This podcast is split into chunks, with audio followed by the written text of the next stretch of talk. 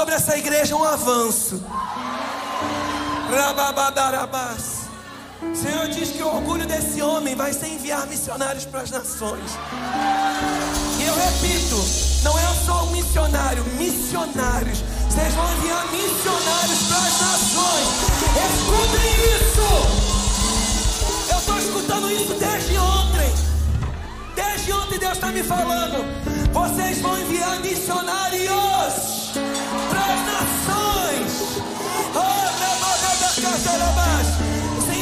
essa igreja aqui é referência, é modelo de trabalho entre povos.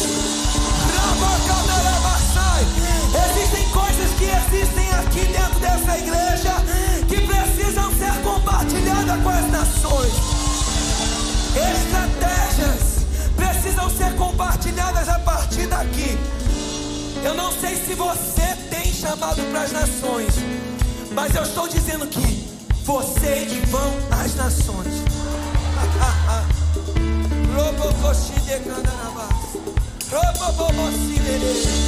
Vai recebendo Começa a entrar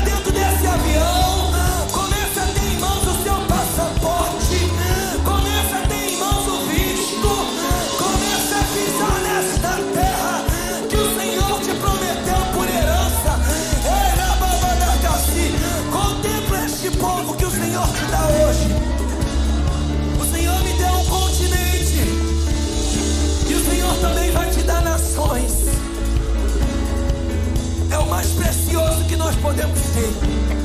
São vidas. Aleluia. Aleluia. Você pode sentar em nome de Jesus, amém? Aleluia. Aleluia. Continua dizendo aleluia. Para não.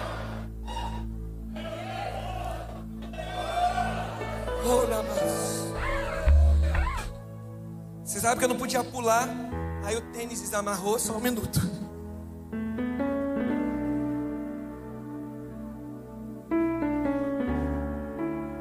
Justamente para mim não poder pular.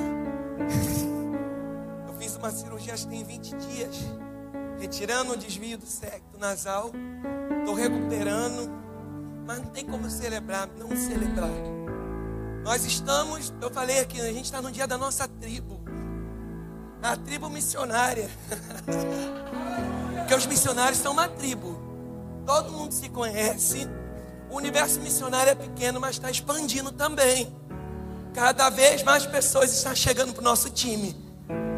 E eu sinto que nessa noite Deus está enviando pessoas aqui, confirmando chamados aqui. Confirmando coisas, inclusive, que Deus falou contigo na infância. Amém? Gente, a gente está muito feliz de estar aqui, gente. Essa, essa igreja, literalmente, bem resumido, é a nossa casa. Vocês são um povo que a gente ama, guarda no coração, ora, tem um carinho incrível. A gente recentemente estivemos junto com a equipe da igreja, com o pastor, na conferência de ministro. E quando nós nos encontramos, eu vim para o Brasil não porque quis, mas porque cerca de um mês e pouco a gente teve a surpresa de meu pai ser promovido para a glória, para a eternidade. E a gente veio nessa surpresa e quando eu encontrei com os irmãos, cuidaram, abraçaram, se preocuparam. O que você está sentindo? Meu irmão, você talvez não entenda o que é isso para um missionário que está do outro lado do oceano, longe da sua família, que perde tantos momentos importantes, sabe? Festas de aniversário, óbito de alguns parentes. Alguns momentos a gente renuncia literalmente. E quando você passa por um momento difícil e vê a igreja fazendo o que nenhuma instituição do mundo faz igual. Porque se você fala mal da igreja, morda sua língua para falar mal da igreja. Porque o que a igreja faz, nenhum governo faz. Nenhuma instituição terrena faz. Não é divulgado os resultados que as igrejas têm na sociedade. Porque se fosse, se tivesse estatística, com certeza nós comprovaria mais uma vez quem nós somos e o que fazemos. Mas como nós não caminhamos pelo que vemos, caminhamos por aquilo que cremos, estamos prosseguindo, salvando almas, libertando pessoas, transformando vidas e consolando aqueles que, que choram e se alegrando com aqueles que se alegram. Foi essa sensação que eu tive desse cuidado de cada abraço que recebi dessa igreja aqui representada. Muito obrigado, meus queridos. Gente, a gente vai falar sobre esse legado de 40 anos. E o tema da nossa noite não pode ser diferente. O legado é o nosso tema de hoje. Eu gostaria que você abrisse a sua Bíblia no livro de João, no capítulo 14, no versículo 12 e 13. Por gentileza.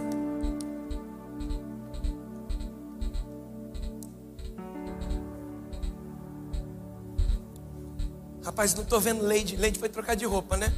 Eu fico assim, seguro. Já acabei e fiquei dependendo agora, né? O costume. Mas vamos lá, João 14, verso 12 e 13. Deixa eu abrir aqui.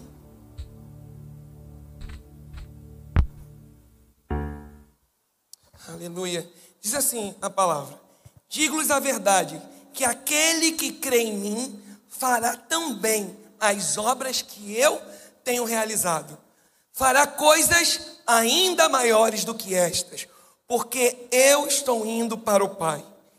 Eu e eu farei o que vocês pedirem em meu nome, para que o Pai seja glorificado. Diga comigo, eu farei as mesmas obras que Cristo realizou.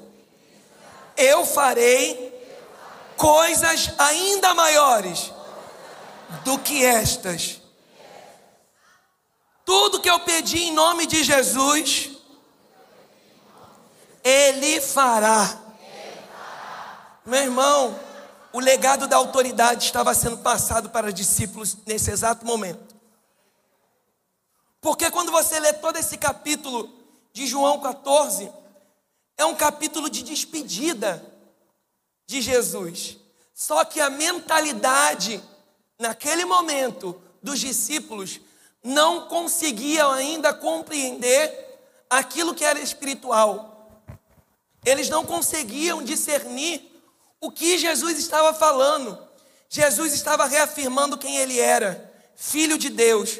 Jesus estava afirmando que ele estava voltando para o Pai para preparar morada para nós. E aí, posteriormente, Jesus passa como se fosse um bastão. Eu não sei se você já viu na, na tocha olímpica, que é uma corrida que as pessoas passam a tocha de uma de um para o outro para percorrer uma distância. Era isso exatamente que Jesus estava fazendo com os seus discípulos ali.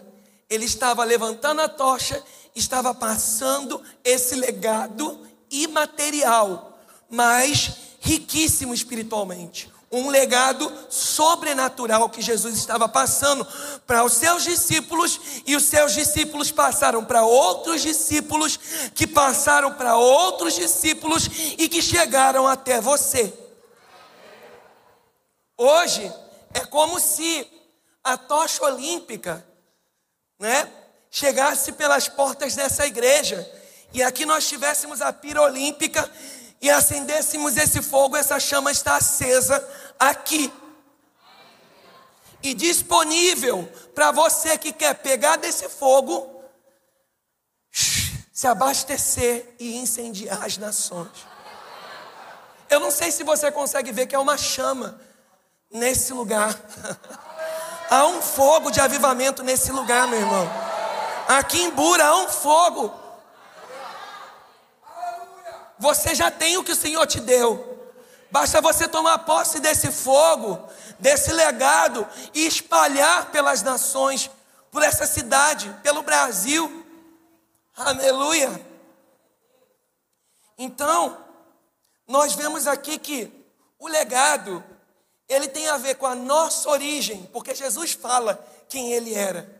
Jesus em João 14, ele fala qual é o propósito dele na terra em todo seu ministério, ele demonstra que ele veio estabelecer o reino de justiça, paz e amor, ele veio estabelecer um padrão que não condiz, um padrão de justiça, que em nada se assemelha com o padrão de justiça desse amor, com o padrão de misericórdia, com uma graça incalculável, disponível para salvar, sustentar as nossas vidas.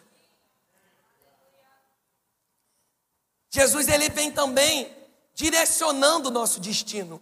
Talvez você se pergunte assim, olha, Jesus ele tem uma origem, Jesus ele tem um propósito, Jesus ele mostra qual o destino, que é a eternidade.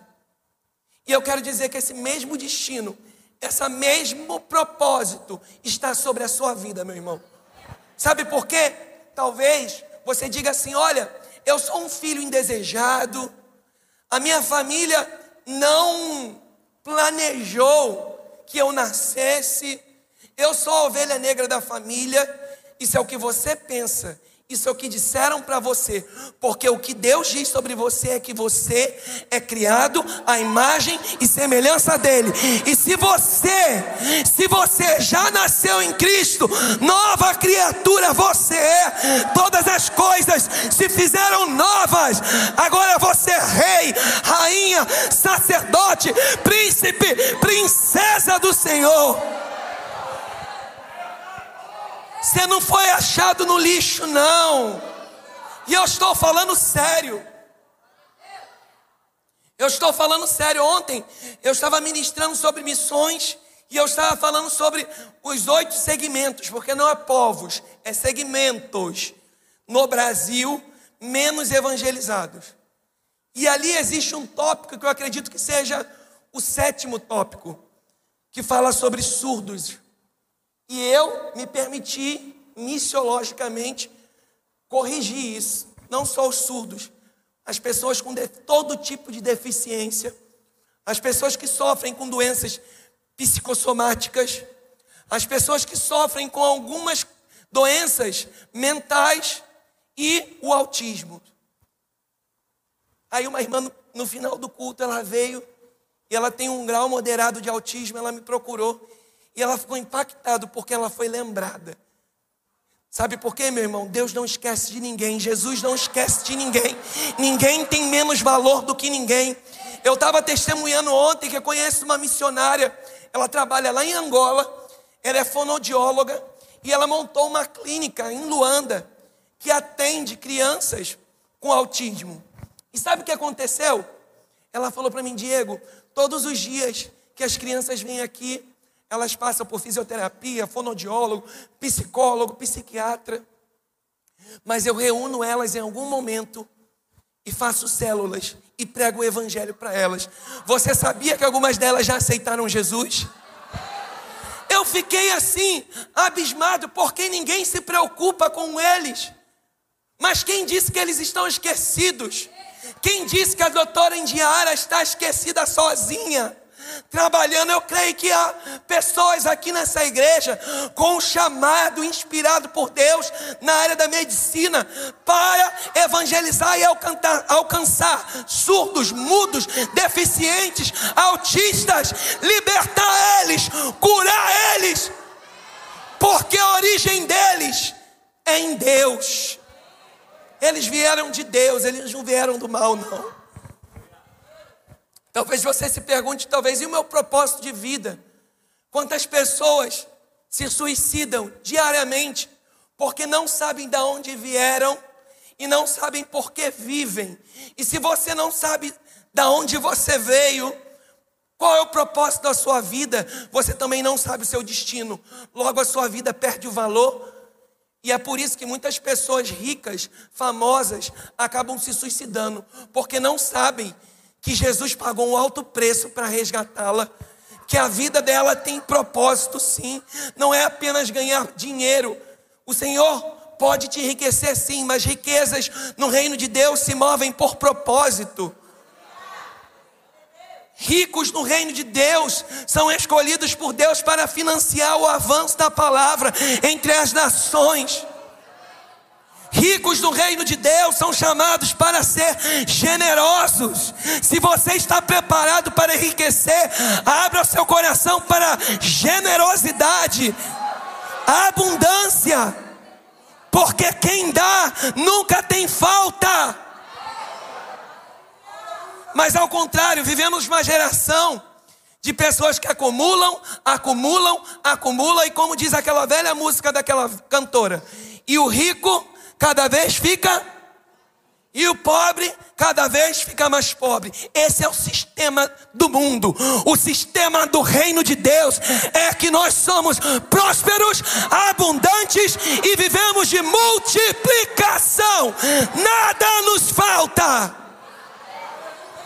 Esse é o reino de Deus, multiplicação. As pessoas perguntam para mim, para a Leide, como é que vocês vivem? Como vocês realizam tantas coisas? Quando eu olho na conta, é um valor. Mas quando nós vamos mover aquele dinheiro, multiplicou. Deu para pagar a universidade de alguém, deu para financiar projeto, deu para pagar viagem missionária, alimentar o cachorro, reformar a casa. Nada nos falta porque o reino de Deus em missões é multiplicação. Sabe por quê? Vivemos por um propósito não é ter dinheiro pelo dinheiro, não é ter fama pela fama. Eu não tenho problema com as pessoas que Deus levanta com fama. Mas se for fama pela fama, é passageiro. Se você quer ser alguém famoso, entenda que o Senhor vai te levantar por um propósito, para que o nome dele seja conhecido entre as nações. Talvez você, eu estou quebrando a sua expectativa. Você entrou aqui para pedir uma benção financeira. Eu estou dizendo que o Senhor, se te, te enriquecer, você vai ter que compartilhar. Você vai ter que ser generoso. Desculpa, mas é assim que o reino de Deus funciona. E é assim, ó, que isso aqui tudo está sendo sustentado e não para de avançar. Aleluia. Você pode glorificar Deus por esse lugar maravilhoso. Então, legado tem a ver com propósito. Você não estuda à toa. Ah, eu estou indo fazer faculdade, jovens e adolescentes. Não. Você se direciona numa profissão que o Senhor falou com você. E o maior propósito é fazer a diferença na área em que eu atuo. Você imagina se os médicos cristãos testemunhassem de verdade quem é Jesus? Como seria o atendimento nos postos, nos UPAs e nos hospitais públicos?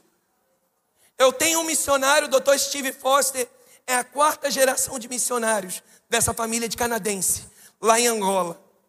Ele fez um hospital numa província e no, no quarto mês que eu estava em Angola, eu já estou oito anos, eu fiquei doente, apanhei malária, quer dizer, ela me apanhou, ela não é minha, eu quis me apanhar, o Senhor curou, mas antes disso foi um processo.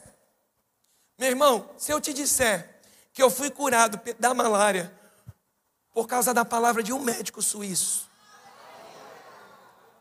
eu entrei naquele hospital, fui atendido, fiz a medicação. Quando eu voltei, o médico suíço me atendeu. Ele tinha acabado de chegar dos Estados Unidos. E ele, você é missionário, você é brasileiro, você é curado. Eu estava ainda, porque a malária atingiu meu, meu intestino, evacuando sangue, não conseguia me mover. Ele me deu um medicamento, mas antes de eu tomar o medicamento, quando eu saí daquela sala, eu já não sentia mais nada. Sabe por quê? Porque profissão por propósito se move no sobrenatural. Empreendedorismo com propósito se move no sobrenatural. Ei, preste atenção, o Senhor quer te formar, mas você vai glorificar o nome dele ou não? Ah, eu vou na profissão que dá mais dinheiro. É assim que os jovens vão, calculam.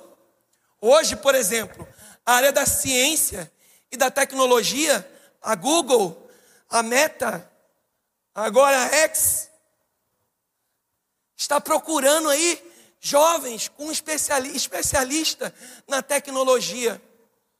E os salários são gigantes. Mas eu não estou preocupado com salário. Eu estou preocupado em saber quais são os cristãos que vão se especializar na área da tecnologia para que, através desse meio que alcança e propaga milhares de mentiras diariamente, as mentiras de Satanás são pregadas diariamente através do Instagram, do Facebook, do Twitter, do YouTube. E cadê os cristãos que estão influenciando essa área e testemunhando o nome de Jesus. Ah, eu vou fazer isso por, por causa de dinheiro. Meu irmão, presta atenção. Recursos vêm quando você se move por propósito. Primeiro é o propósito. O que, que eu estou dizendo? O Senhor vai financiar tudo que você precisa quando você cumprir o propósito do Senhor. E destino. O teu destino não é o fracasso. O diabo, o inimigo das nossas almas, já está sentenciado, derrotado e caído. Para com esse negócio de medo de diabo. Eita! Tá que nem a gente está lá em Angola, uma cultura animista, que onde espiritualiza-se tudo. Eles têm medo de gato, eles acreditam que o gato é um bruxo. E aí eles matam um gato. Você não pode falar uma palavra contrária que eles já ficam. Ave Maria. Aqui. Acho que tem gente aqui assim também.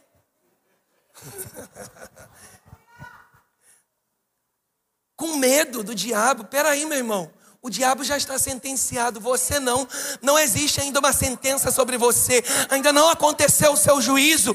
O Senhor oferece perdão. O Senhor oferece graça. O Senhor oferece misericórdia. O Senhor oferece salvação.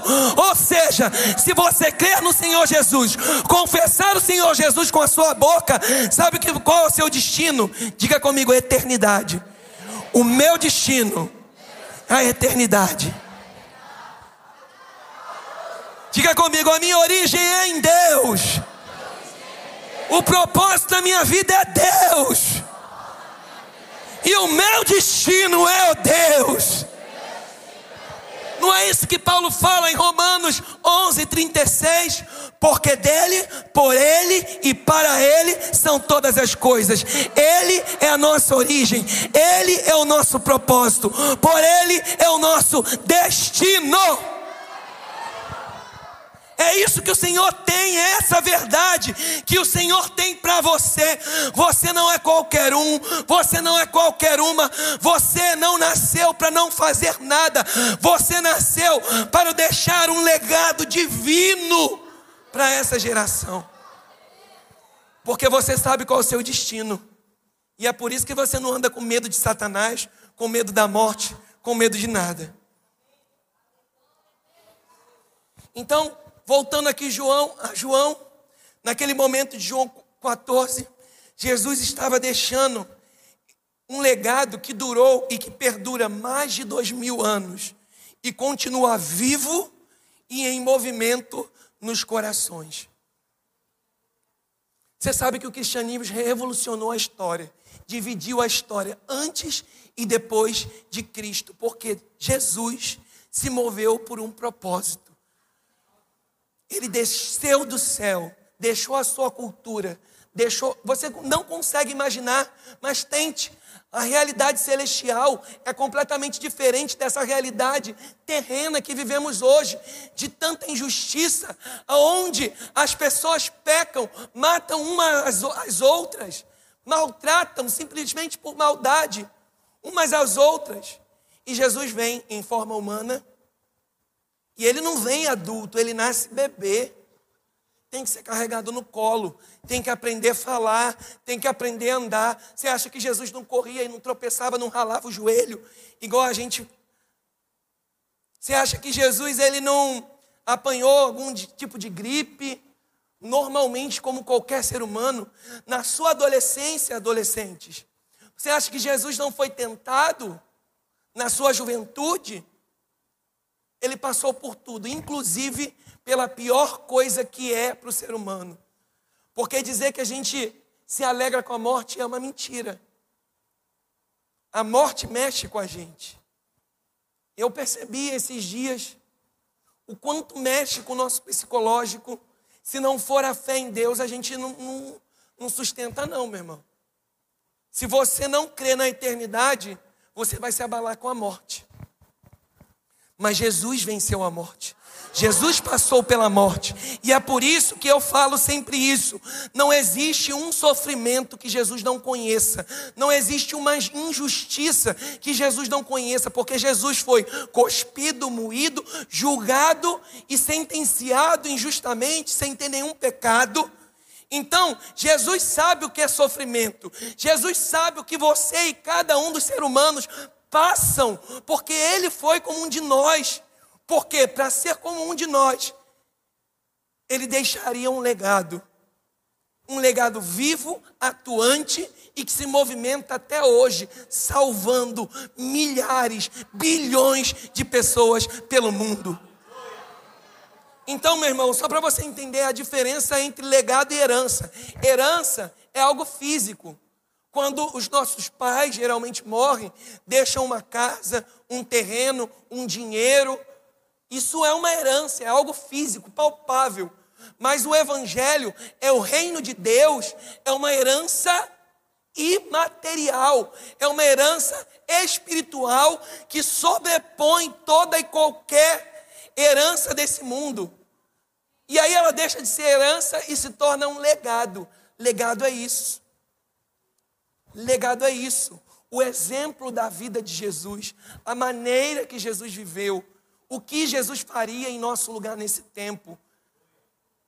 Você abrir a palavra e ver o ministério de Jesus. Jesus estava deixando ali um legado, um histórico de vida que deve ser imitado.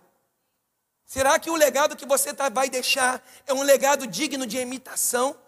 Será que você tem sido uma pessoa que as pessoas olham e se inspira e, e se inspiram e querem te imitar? Porque todo mundo é assim, pelo menos eu, quando era criança, adolescente, eu olhava algumas referências de pregadores, algumas referências de ministro de louvor, e eu me inspirava, e em alguns momentos eu copiava aquela ministração. Até você se desenvolver e criar um conteúdo original. Mas imagina a alegria de alguém se inspirar em você a ponto de imitar e e, e levar aquilo que você tem adiante. Por isso que você vai estranhar, talvez, Paulo dizer: sede meus imitadores, porque ele era imitador de Cristo. Então, meu irmão, quando paramos para pensar em legado, podemos nos perguntar quem foram os cristãos que fizeram a diferença na sua geração e que deixaram um legado vivo e que se movimenta até hoje para gerações. Existem muitos bons legados deixados a nós que de pessoas que viveram uma vida obediente a Deus. Agora vamos aqui para o telão. Vamos, vamos dar alguns exemplos aí de alguns legados que nós temos. Vai, vai, vamos projetar?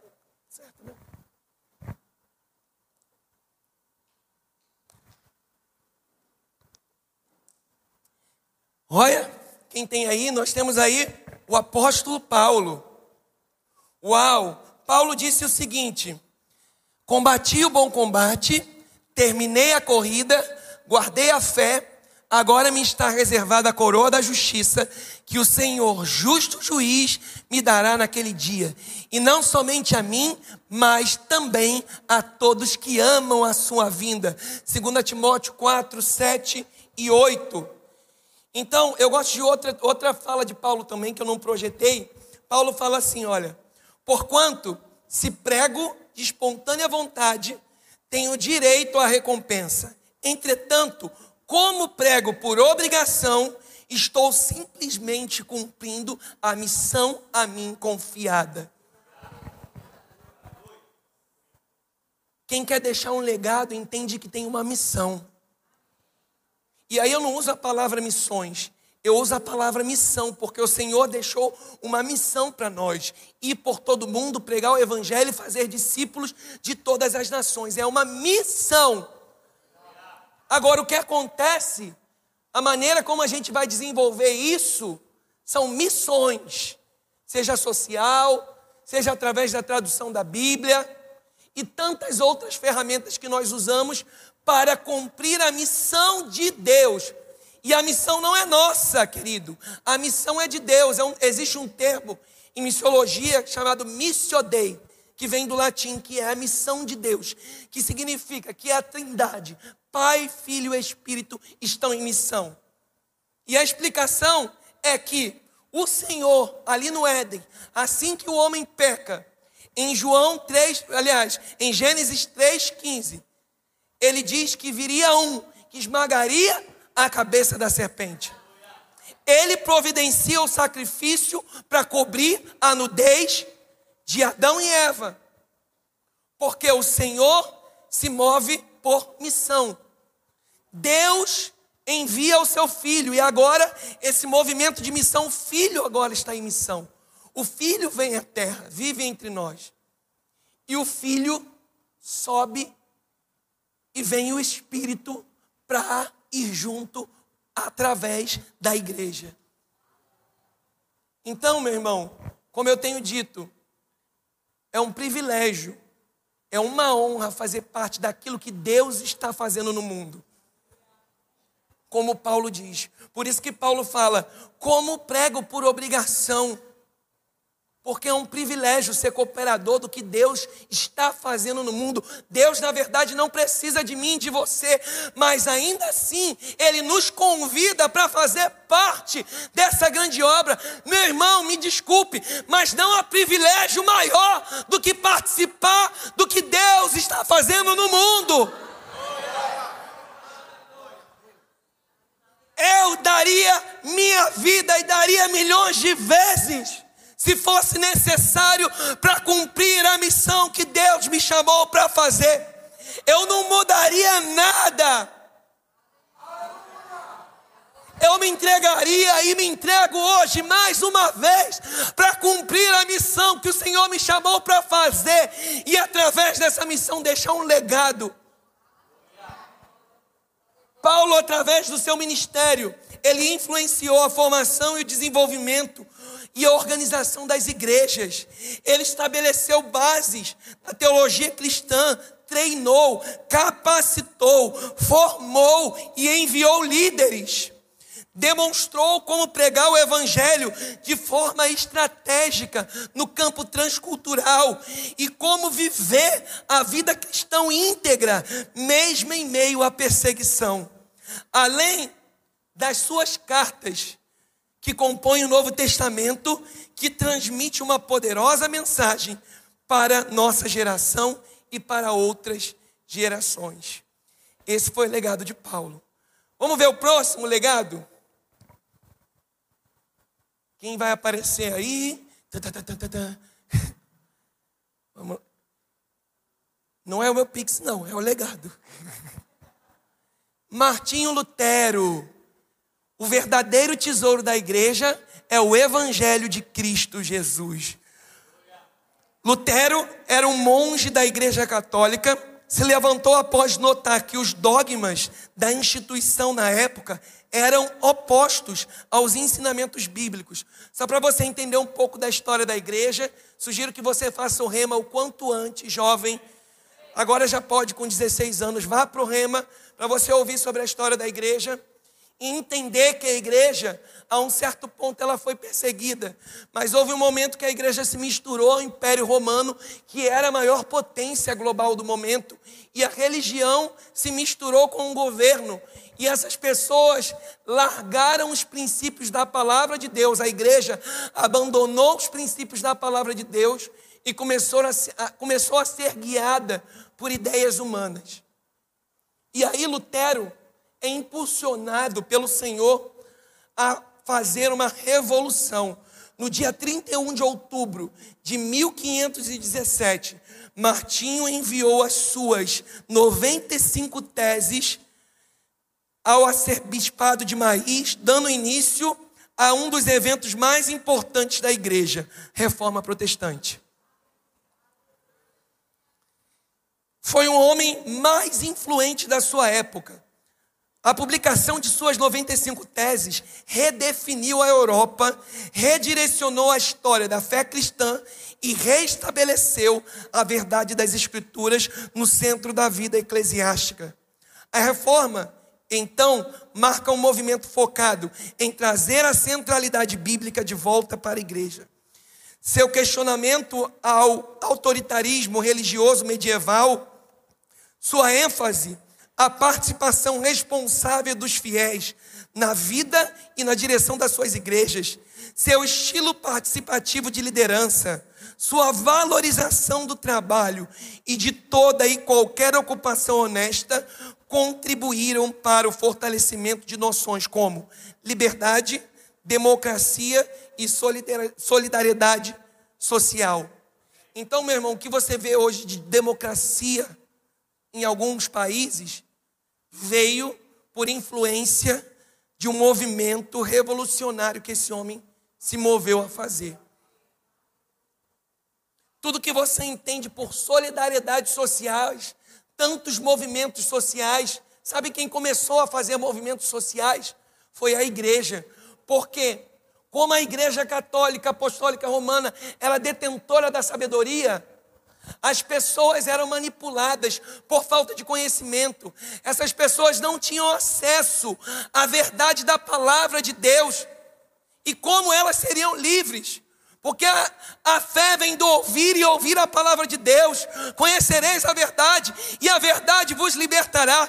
Pessoas que não tinham acesso a esse saber viviam sendo manipuladas e enganadas por homens que se diziam representantes de Deus naquele tempo. E Martim Lutero peita esses homens, correndo risco de morte. Mas confronta, vocês estão fora da centralidade do Evangelho. E ele fala os cinco solas principais da reforma protestante, que é solas escrituras, que é somente a escritura, solo Christus, somente a Cristo, sola gratia, somente a graça, sola fide, somente a fé, sola, só lhe deu glória, somente a Deus a glória. Para você ter noção, alguma das principais contribuições de Martim Lutero foi o retorno a, a, ao retorno às Escrituras, à centralidade de Cristo, à salvação como dádiva da graça de Deus, a ser recebida por meio da fé, e o fato de que a igreja não é uma instituição ou uma hierarquia, mas sim o povo de Deus, e cada cristão é um sacerdote. O próximo é mais mais para frente, é um missionário. E esse missionário é o pai das missões modernas. Pode passar. William Carey, ele diz o seguinte: para saber a vontade de Deus, precisamos de uma Bíblia aberta e de um mapa aberto.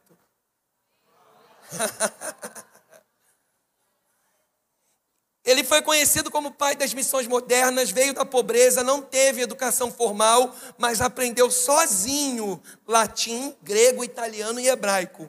Ele era sapateiro, mas ler era o seu hobby. Porém, como um sapateiro virou um dos homens mais conhecidos da cultura cristã. Tudo começou quando ele leu diários do, do explorador britânico James Cook. Nesses relatos, ele descobriu que o Império Britânico, considerado cristão, havia se espalhado pelo mundo inteiro, mas o Evangelho não acompanhou essa expansão. Com essa preocupação, Deus o levou à Índia, onde ficou por mais de 40 anos. Meu irmão, 40 anos é uma vida.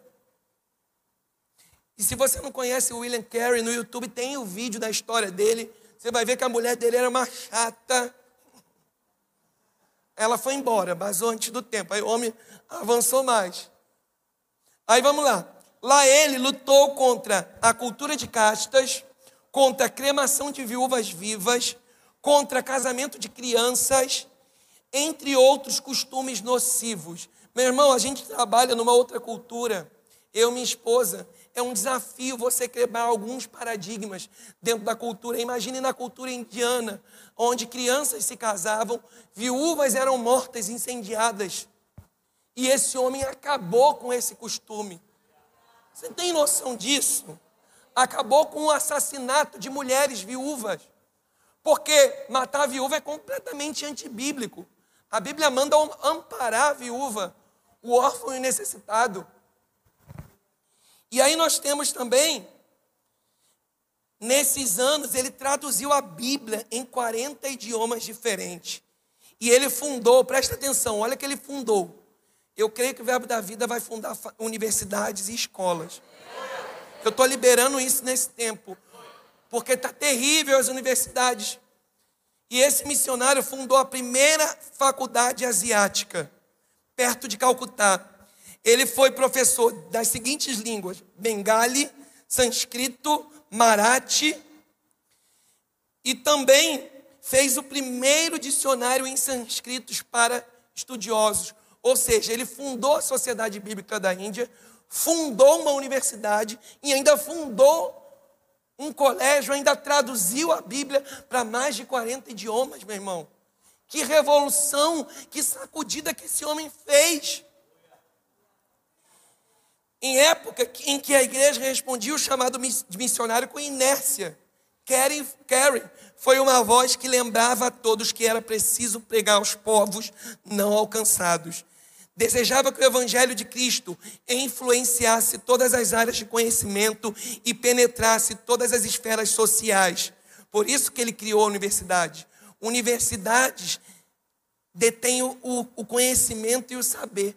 E as pesquisas que são realizadas nas sociedades, na, nas faculdades, norteiam a sociedade.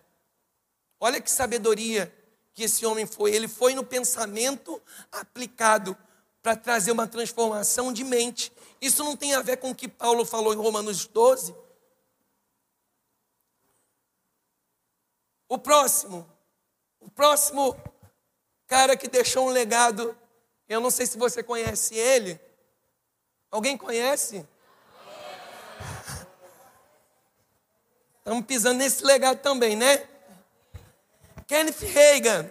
Nossa confissão nos aprisionará ou nos libertará. Ela é o resultado de nossa crença. E a nossa crença é resultado do nosso pensamento certo ou errado. O reverendo Kenneth Reagan nasceu em 20 de agosto de 1917, no Texas. Ele era uma criança doente que sofria de um coração deformado e uma doença sanguínea incurável. Ninguém esperava que ele re resistisse a essa enfermidade.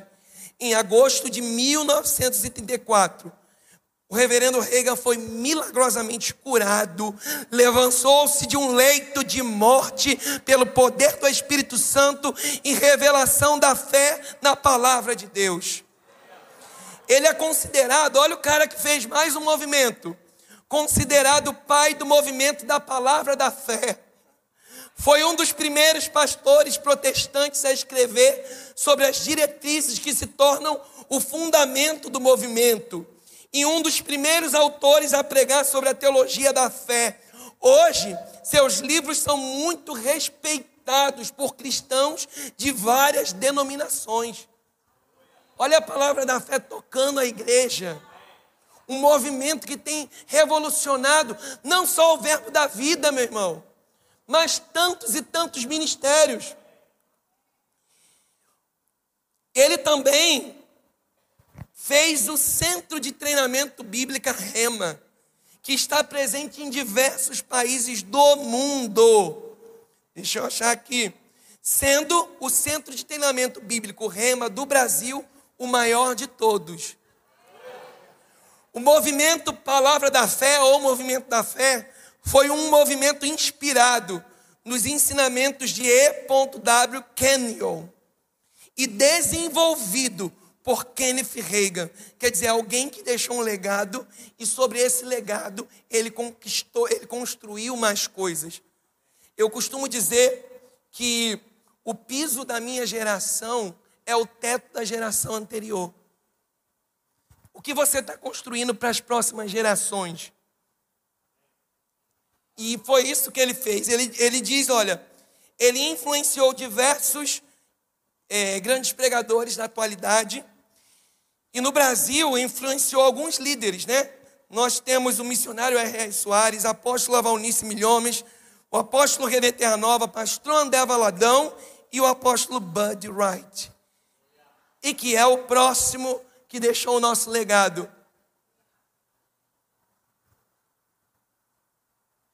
Você pode aplaudir?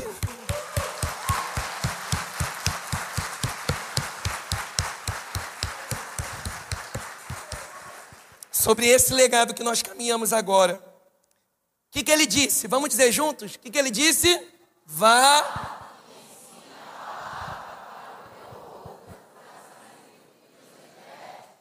Mais uma vez, vamos lá, bem forte, porque acho que estão filmando. Vamos lá.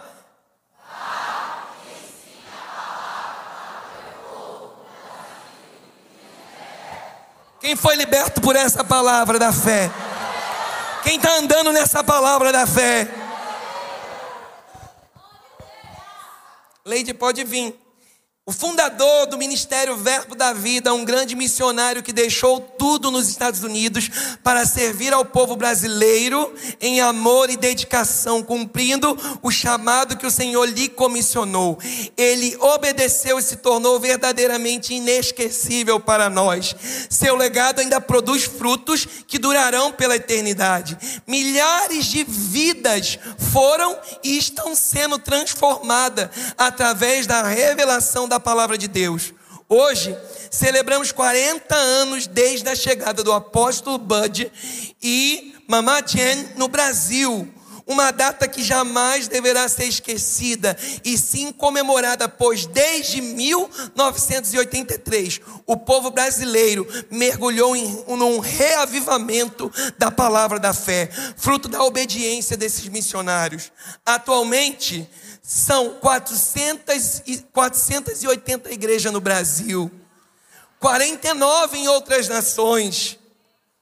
São 40 anos de história, milhares de vidas alcançadas, centenas de igrejas e escolas, dezenas de projetos bem-sucedidos, incontáveis milagres. Há quatro décadas, o Brasil recebe a influência de Bud e Jane. Os frutos da obediência deles estão ultrapassando fronteiras do nosso país e estão ganhando as nações. E eu chamei minha esposa aqui porque minha esposa, ela teve na última classe da escola de missões que o pastor Bud deu aula. E eu queria falar, pedir para ela falar para mim qual foi o legado que o pastor Bud deixou na vida dela como missionária. Boa noite, meus irmãos. Gente, eu não tenho nem como descrever a alegria de estar aqui com vocês. Amém? É um dia memorável e eu lembro que quando eu estava nessa sala de missões em 2012, quem, para quem não sabe, mas a maioria sabe, o pastor Bud partiu para o Senhor em 2013, né? E eu lembro que ele deu pra, aula para nós e era uma turma de 10 pessoas, nove mulheres e um rapaz. E, e, que vergonha para vocês, hein? e eu lembro que ele começou a nos ensinar, ensinar, ensinar, como ele sempre fez esses esse legado dele inteiro, ensinando a palavra para nós, contando das suas experiências. E eu lembro que alguém chegou para mim e disse assim: Leide, você está vendo tudo isso que está acontecendo? Ele ali sentado ensinando para vocês. Eu disse: estou. Aí a pessoa falou assim: é, Isso aqui que você está recebendo hoje, talvez pessoas que virão no futuro não receberão mais. Possivelmente haverá várias outras escolas de missões, mas elas não poderão. Eu não sei se aquele irmão estava percebendo pelo Espírito ou não, mas elas possivelmente não, te, não serão mais ensinadas diretamente pelo pastor Bud. E eu lembro que eu tive aula com ele tanto em 2006, na escola de Mias, como em 2012. Quando eu cheguei para dirigir, para coordenar a missão do Verbo da Vida em Angola, lá em Luanda, nós temos o Rema e a igreja, e depois nasceu a Baluarte. Eu lembro que nós estávamos no Rema e eu precisava fazer uma viagem para o sul do país, para o Ambo, né? E eu lembro que nós tínhamos um aluguel para pagar, irmãos. São, são nas coisas do dia a dia que você percebe se alguém te deixou um legado ou não. É no dia a dia, é na construção da fé que ele te deu. Sabe, eu sempre falo, a visão do verbo da vida, você que está aqui, que veio para aprender, poxa, essa igreja é tão legal. Eu quero saber como que eles fazem, como que eles são. Uma visão não se pega com as mãos, se pega com o coração. Nós não podemos achar que vamos chegar aqui e saber fazer como o verbo da vida faz, se primeiro não pegarmos essa visão no nosso coração. Quando eu estava lá, nós precisávamos pagar um aluguel de 6.500 reais. E eu queria viajar, faltava dois dias para eu viajar. E esse era o valor do aluguel do Rema. E os angolanos chegaram para mim, minha equipe chegou e disse: Mamãe, temos o aluguel para pagar daqui a dois dias. Eu, quanto tem no caixa? Assim, só para você saber, não chegava a 8% do valor. Só tem tanto. Aí eu disse, e na conta? Não tem nada.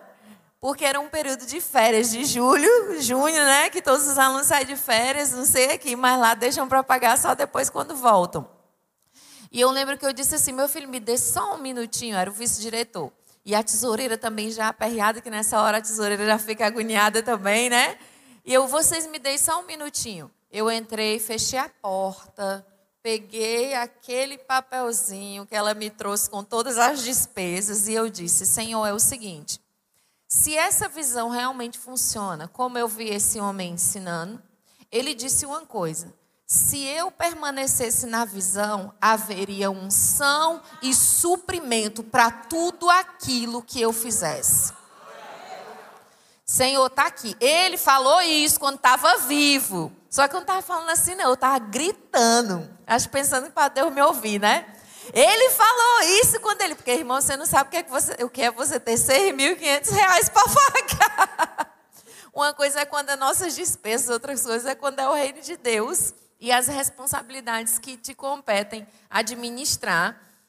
E eu lembro que eu disse, ele falou isso e eu bati na mesa. Então, eu creio que antes de eu viajar, nós vamos pagar esse aluguel. Parece uma coisa simples, você pensar, aí no final do verbo da vida o povo tudo paga tudo, paga as contas, tudo paga. Mas você não conhece o legado, meu querido, o que está debaixo dos bastidores para você estar tá aqui bem sentado nessa igreja maravilhosa. Eu lembro que ele pegou, eles entraram, eu pode entrar agora. E aí, mamãe, tá tudo resolvido. Irmãos, eu fui para casa crendo mesmo que aquilo que aquele homem havia me ensinado funcionava. E ele me ensinou uma coisa, pastor: se você permanecer na visão, vai haver unção e suprimento necessário para tudo aquilo que você for fazer. Eu fui para casa, irmãos, e voltei dois dias depois. Quando eu voltei, parecia uma. Eles correndo para um lado e para o outro. E você já imagina, né? E feliz e tal. E eu, Hã, conta aí, diz aí. Nós fomos lá no banco. Chega, estava se respirando. E quando nós chegamos, todo o valor que faltava para pagar o aluguel e ainda a água e a luz que ia vencer, estava na conta. Só que eu, a senhora é a diretora, né?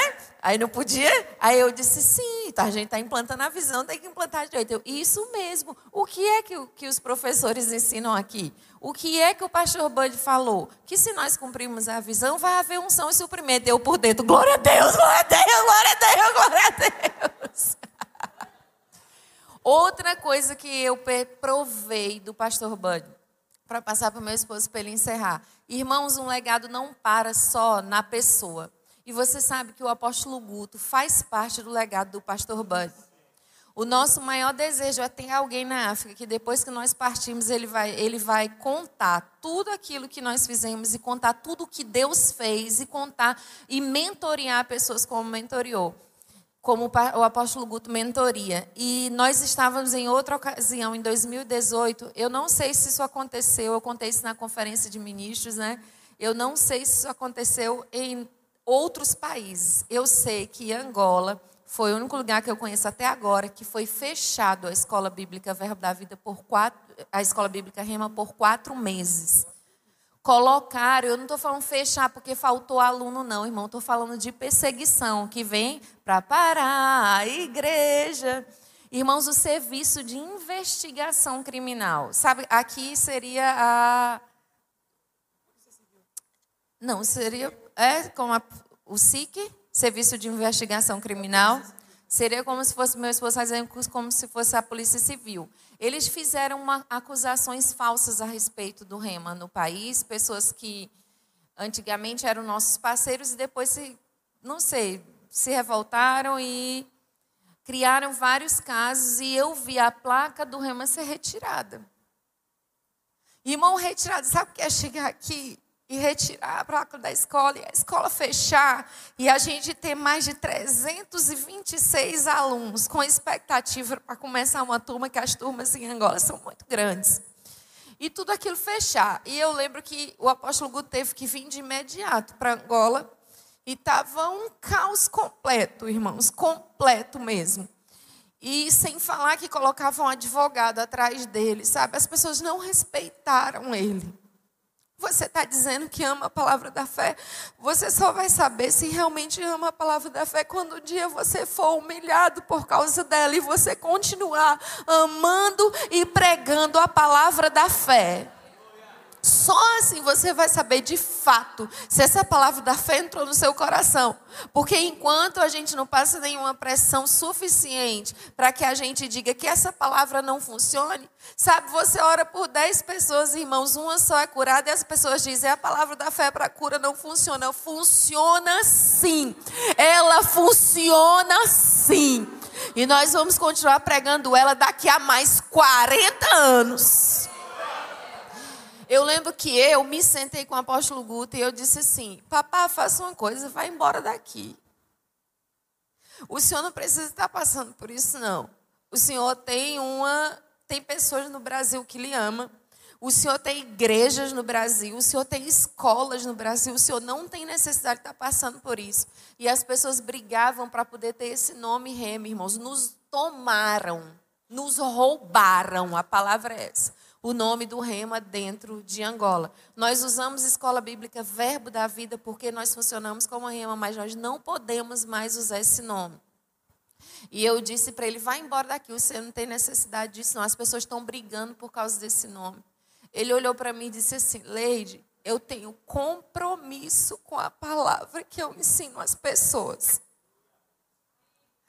Eu me levantei, Toda vez que aconteceu, eu me emociono muito, porque eu, tinha, eu tenho um chamado para aquele lugar. Ele não foi chamado para aquele lugar, irmãos. Mas você vê alguém que, mesmo sem ser chamado específico, integral para aquele lugar, você vê a responsabilidade e esse legado que é tão verdadeiro dentro dele. Ele estava disposto a ser humilhado e ele foi humilhado para que aquele legado permanecesse hoje em Angola e nós pudéssemos aqui estar testemunhando. Porque se ele não tivesse aguentado, aguentar daquelas humilhações, nós não estaríamos falando que a escola bíblica ainda está aberta até hoje, depois de cinco anos desse acontecimento.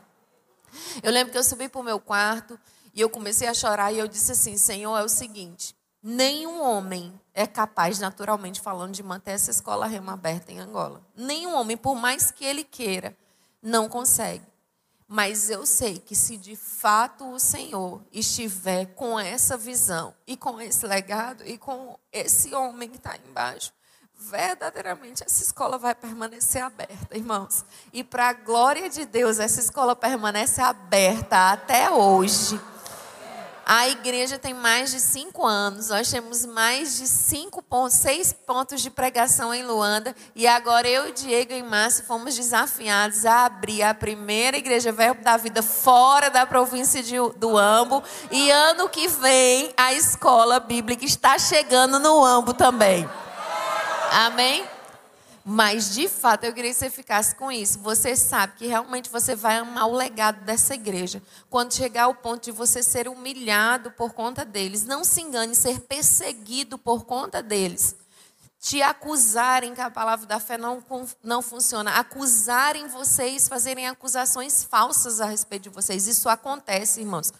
Não existe, é, as pessoas sempre têm esse, esse ditado, né? Não se joga pedra em árvore que não está dando fruto. Eu espero que vocês estejam preparados para as pedras, porque os frutos já estão aí. Amém, meus irmãos? Fica aqui. Eu já estou finalizando. Eu queria que você ficasse de pé, por favor. Porque eu quero. Nós falamos desses grandes homens de Deus que revolucionaram e fizeram algumas coisas. Eu quero agora falar diretamente com você novamente. te fazer algumas perguntas. Primeiro, quais são as estruturas que o Senhor deseja que você construa na sua geração? Ou quais são as estruturas culturais, ideológicas, eu não sei, que o Senhor deseja, ou até mesmo espirituais, que o Senhor deseja que você destrua na sua geração. O que o Senhor quer que você fale neste tempo, nessa geração? Qual é o movimento que Ele quer que você faça nesse tempo? Quais áreas da sociedade o Senhor deseja que você atue? Qual é a conduta? Porque nós estamos falando sobre caráter, homens de caráter. Qual é a conduta que Ele deseja que você tenha nesse tempo, nessa geração? Você quer ter um legado? Você quer ter um legado? Para onde quer que você é enviado? Aonde quer que o Senhor, aonde o Senhor te enviou? Para qual lugar o Senhor te enviou? Para onde quer que ele, para onde ele quer que você vá? O que ele quer que você faça? O que Deus quer que você faça, meu irmão? Qual povo que ele quer que você alcance? Ou qual pessoa o Senhor deseja que você alcance? Qual é a revolução, igreja de Bura, que o Senhor quer que essa igreja inicie? Qual é o reavivamento que vocês precisam fazer neste tempo aqui em Recife? Qual é o investimento, tempo, dinheiro, saúde, que Ele quer que você invista?